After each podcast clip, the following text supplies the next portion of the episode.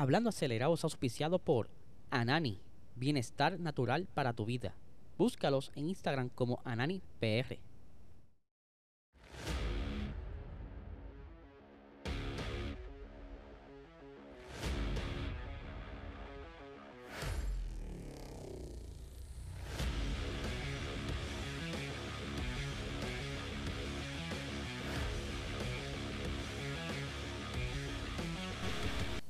Saludos amigos fiebre bienvenidos a todos a otra edición más de Hablando Acelerable. Habla Eliezer, ya por fin es viernes, sí señor, por fin es viernes, ya por lo menos viene el fin de semana para descansar. Pero si estás viendo este video por primera vez, les recomiendo que te suscribas a este canal. Subimos contenido aquí constantemente semanal. Al menos lunes a viernes a las 7 de la mañana está subiendo este podcast Hablando Acelerado con toda la información eh, updated, actualizada con todo lo que es Motorsports Fórmula 1, tanto local como mundial. Así que tienen que estar bien pendientes y no se van a arrepentir. Confío en ustedes. Ya llegamos a los 1100. Estoy bien contento por esa otra meta. Ahora vamos para los 1200 y confío en ustedes. Este podcast es auspiciado por el mejor cannabis medicinal que hay ahora mismo en Puerto Rico. Qué mejor que comenzar el fin de semana con Anani para estar tranquilos, botar el estrés de la semana de la oficina, estar eh, durmiendo mucho mejor, sin pensamiento alguno del trabajo. Así que busca estos productos de alta calidad en tu dispensario más cercano. Puedes seguirlo en, Instagram como AnaniPR, en TikTok de igual manera y en Facebook Anani es Salud. Así que ya lo sabemos. Vamos a arrancar con este episodio que tenemos una información candente sobre McLaren y otra sobre Mercedes. Vamos a arrancar rápido, topa friendo y comiendo. Ustedes saben que durante el día de ayer esto fue justo después que salió el episodio de, Hablando Acelerado a las 7 de la mañana. Eso de las 9, 10 de la mañana surge el bombazo de que James Key eh, ya no va a ser parte de McLaren. Lo despidieron básicamente. Eso nos dieron a entender. Eh, eh, inmediato. O sea, ya no es que mira dos semanitas para que la persona que venga se... No, no, no, no, no. Inmediato te vas. No te quiero ver más. Jevski llevaba en el equipo McLaren desde el 2019 y pues estuvo trabajando como director técnico y adivinen quién va a estar sustituyéndolo y no va a ser solamente una persona, van a ser tres personas, van a ser como si fuese un Dream Team, un trío. Porque ustedes saben que las cosas están bien calientes en McLaren. Ya hemos hablado esto en pasados episodios. Zach Brown está súper caliente con la alta jerarquía, eh, los Shermans de McLaren eh, él tiene que reaccionar a todo esto y ya Andrea Estela está haciendo estos movimientos, por lo que comienza una reestructuración en el equipo y esta es la primera fase de esta reestructuración. Quien va a estar, uno de los que va a estar sustituyendo a James Key es David Sánchez, quien actualmente, o sea, recientemente renunció al equipo Ferrari, pero como les había hablado para el día que salió esta noticia, la renuncia de David Sánchez, él no podrá trabajar en McLaren hasta el primero de enero del 2024. O sea, este 2023 van a tener que trabajar con eh, Peter Prodromo, que él es otro del trío, como también Neil Hotley. Eh, estarán ahí trabajando. Peter será el que estará a cargo de, la parte del director técnico de aerodinámica, mientras que Holly será el técnico de ingeniería de diseño de esta nueva creación. Entonces, David Sánchez estaría a cargo de lo que es el, el concepto y rendimiento del monoplaza. Aquí tenemos, para que vayan conociendo a los muchachos, tengo la otra fotografía de Peter, de, eh, de Neil, no conseguí fotos, ya se la estaré mostrando más adelante, pero como bien les dije, esto es parte de la reestructuración de McLaren para poder entonces eh, revivir. Aunque, según palabras de Zach Brown, estos son eh, trabajos para cosechar a largo plazo. A corto, mediano plazo no veremos muchas mejoras, incluso ya para, la gran, para el Gran Premio de Baku, que se esperaba un paquete aerodinámico importante, como que no le están dando la importancia que ellos creían, como que están con las expectativas bajas, porque creen que aún eso que van a traer no será suficiente para lo que ellos necesitan al momento. Eh, van a estar todavía trabajando en otros desarrollos que están por venir, pero aún así usarán y probarán el, el, paquete que traerán para, eh, para el Gran Premio de Baku. Yo no sé qué otras cosas estarán sucediendo en McLaren. Como les dije, esto es parte perdón, de una de la fase de la reestructuración. Hay otras, hay otras personas que se movieron dentro del equipo. Por ejemplo, Giuseppe Pesci ha sido ascendido como director de aerodinámica y jefe del personal para apoyar todo lo que es el funcionamiento del departamento aerodinámico y se estará reportando directamente a Brother mientras que Pierce Team eh, también va a estar pasando a estar en la función ampliada del director de operaciones eh, donde ayudará a Andrea Stella a poder intentar elevar el nivel de la escudería. Aquí tengo unas palabritas del señor Andrea Stella, eh, que la tengo por aquí. Dice, eh, el primer lugar me gustaría dar las gracias a James por todo su trabajo y compromiso durante el tiempo que estuve en McLaren y deseo lo mejor para, el, para su futuro. Mirando hacia el futuro estoy decidido y totalmente centrado en llevar a McLaren de nuevo a la parte delantera del campo desde que asumí este cargo de director eh, del equipo, he recibido un mandato de adoptar un enfoque estratégico para garantizar que el equipo se asiente sobre una base a largo plazo sobre lo que, lo que podamos construir a lo largo de los años. ¿Por qué él dice esto? Porque saben muy bien que todavía están sufriendo por la falta del, túnel de viento, que por ahí viene ya para finales de este año va a estar listo, eh, ya en junio, ya entonces va a empezar a utilizarlo para calibrar y otras cositas, pero full, full funcional va a estar casi a finales de este año. Aquí dice, ¿verdad? Esta nueva estructura proporciona claridad y eficacia dentro del departamento técnico del equipo y nos coloca en una posición fuerte para maximizar el rendimiento, incluyendo la optimización de las nuevas mejoras de infraestructura que tendremos en el 2023. Junto a Peter y Neil Estoy encantado de dar la bienvenida de nuevo a David Sánchez al equipo para completar un equipo ejecutivo técnico, experimentado y altamente especializado con el objetivo colectivo de ofrecer un mayor rendimiento del monoplaza en pista. Porque para el que no se acuerda, David ya trabajó anteriormente en el 2007 hasta el 2012. Porque ahora es que está bien pompeado para trabajar, aquí lo dice, estoy emocionado de volver al equipo y espero trabajar junto a Peter New y el resto del equipo para lograr nuestros objetivos de rendimiento. O sea, ya estas conversaciones estaban desde antes, ya él sabía los cambios que venía en McLaren, por eso es que cuando renuncia estaba todo cuadrado. Vamos a ver qué pasa. Con McLaren estamos bien intrigados porque esto depende qué sucederá con ambos pilotos. No están contentos. Ya Ricardo se fue y mucha gente dice, no, pero es que Nori eh, podía sacarle el carro, Riquelme era una batata, no servía. Oye, Lando Norris es un chamaco más joven que no tiene tanta experiencia en otros tipos de carros. Riquelme viene de otras eh, maneras de conducir, su propio estilo le afectaba, por cual no podía adaptarse a un carro tan malo. ¿Sabes? Norris podía exprimirlo, lo mismo que hacía George Russell en Williams. ¿Sabes? Latifi no podía hacer lo mismo que George Russell. Y era porque el carro no al traste, pero como Russell sabía exprimirlo, pues le sacaba, aunque tuviera malo, le sacaba un poco.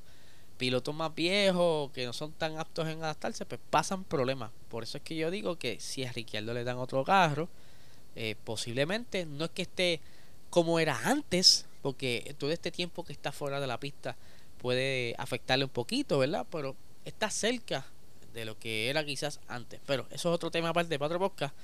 Vamos a pasar a otra escudería que está pasando también muchos problemas y me refiero al equipo Mercedes. Ustedes saben muy bien que Mercedes pues no no ha dado pie con bola con ese monoplaza, con ese estilo de los Cypods, Pods y que han estado haciendo de todo, han estado estudiando en monoplaza, han estado viendo los números de Bahrein, han estado viendo los números de la pretemporada, han estado viendo los del año pasado a ver dónde pudiera haber una oportunidad pero resulta que todo estaba mal. Han acabado de aceptar que el carro se comportó de una manera en el túnel de viento que ahora no es igual en pista. Bien parecido a lo que le sucedió el año pasado. Ellos confiaron mucho en el túnel de viento. Pero lamentablemente hicieron mal los cálculos y el monoplaza está mal diseñado. Para que tengan en cuenta, esas personas, según Toto Wolf, ya están eh, fuera de la, la, la escudería. Despidieron a estas personas que estaban a cargo de transmitir estos datos. Y les voy a explicar un poco, porque quizás me dirán, pero ¿cómo rayos un equipo tan grande eh, mete las patas así? Mira, esto es bien fácil. Yo le he explicado muchas veces, y aquí le tengo un ejemplo en pantalla, que lo que se utiliza en el, en el túnel de viento es un auto a escala, no es tamaño real, es un 50% el tamaño reducido. Máximo permitido por reglamento es un 60% eh, a escala del tamaño real. ¿Qué pasa? Como están viendo aquí, al carro ser más pequeño, muchos detalles que en tamaño grande tú no los puedes replicar en un carro tan pequeño. Esos filitos en el, en el suelo del monoplaza, esos filitos cerca de lo, lo que eran antes los batchboards. Eso, ¿sabes?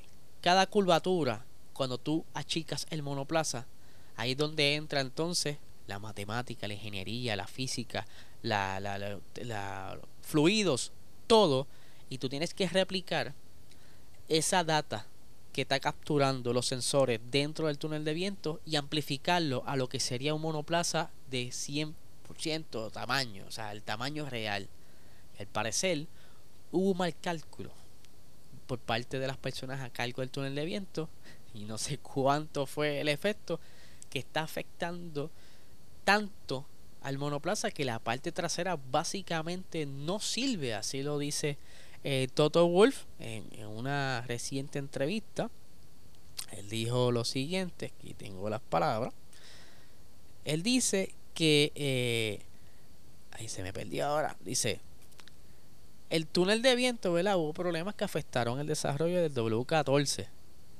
Y por aquí más adelante dice, creo, eh, perdón, tenemos un problema fundamental y tiene que ver con la forma en que se siente la parte trasera del monoplaza. Eso no es algo que podamos arreglar rápidamente.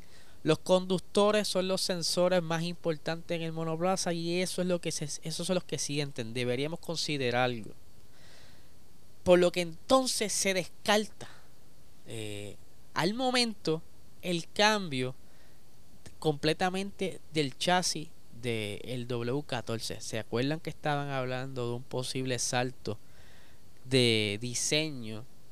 Maybe buscar la manera de, no es simular o copiar, cambiar un poco el concepto de los iPods. Pero esto conlleva rediseñar el, el suelo, el chasis y se complican las cosas porque estás nadando en un mar sin herramientas. Todo lo que obtuviste en ese túnel de viento no sirve.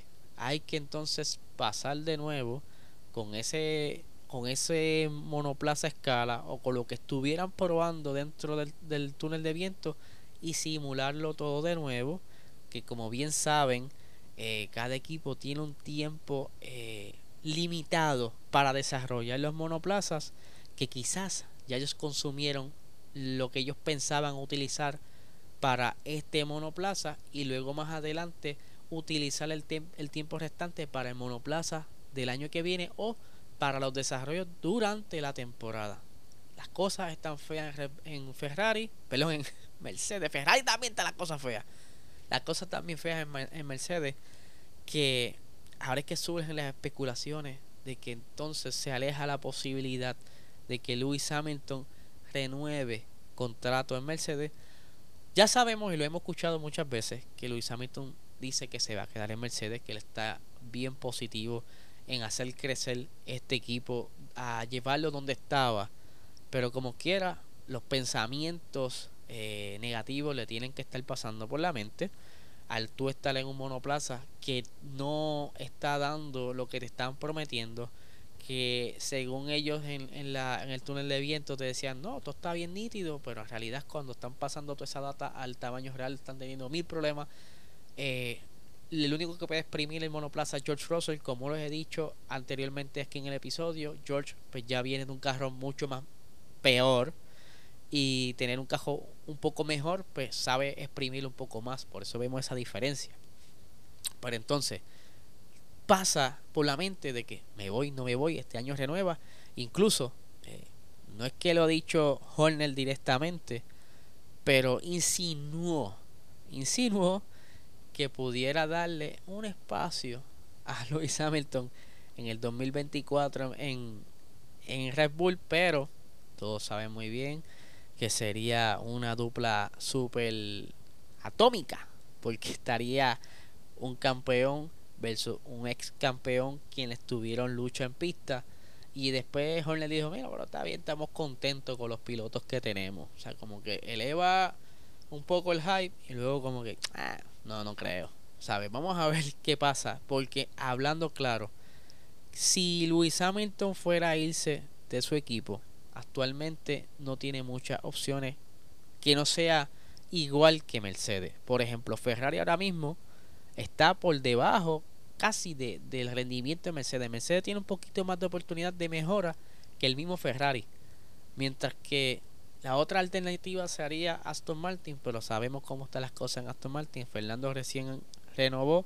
Stroll termina el contrato este año, pero papá lo dejará ir. No sé, no creo. ¿Qué otra escudería Lewis Hamilton pudiera ir que tenga lo necesario para poder conseguir el octavo campeonato? Se la dejo aquí para que ustedes piensen y lo comenten aquí en la sección de los comentarios. Ya me dirán qué, qué piensan sobre esta, esta pequeña reflexión, ¿verdad? De, de, a dónde pudiera ir Luis. Yo creo que por el momento pudiera quedarse en Mercedes renovando un año, viendo el panorama, cómo mejora el año que viene, porque ya despidieron a los culpables. Eh, hay que ver a los que pongan ahora si de verdad van a poder transferir la data como es. O si pueden alcanzar en el camino a Red Bull. Yo no sé. Aquí se las dejo. Les recuerdo que se suscriban a este canal. Dale like, a la campanita. Si estás escuchando desde audio podcast, recuerda darle las 5 estrellitas. Como siempre, escriban lo que ustedes quieran aquí en los comentarios. Déjame saber su opinión, que a mí me encanta leerlo. Y nada, gente, que tengan buen fin de semana.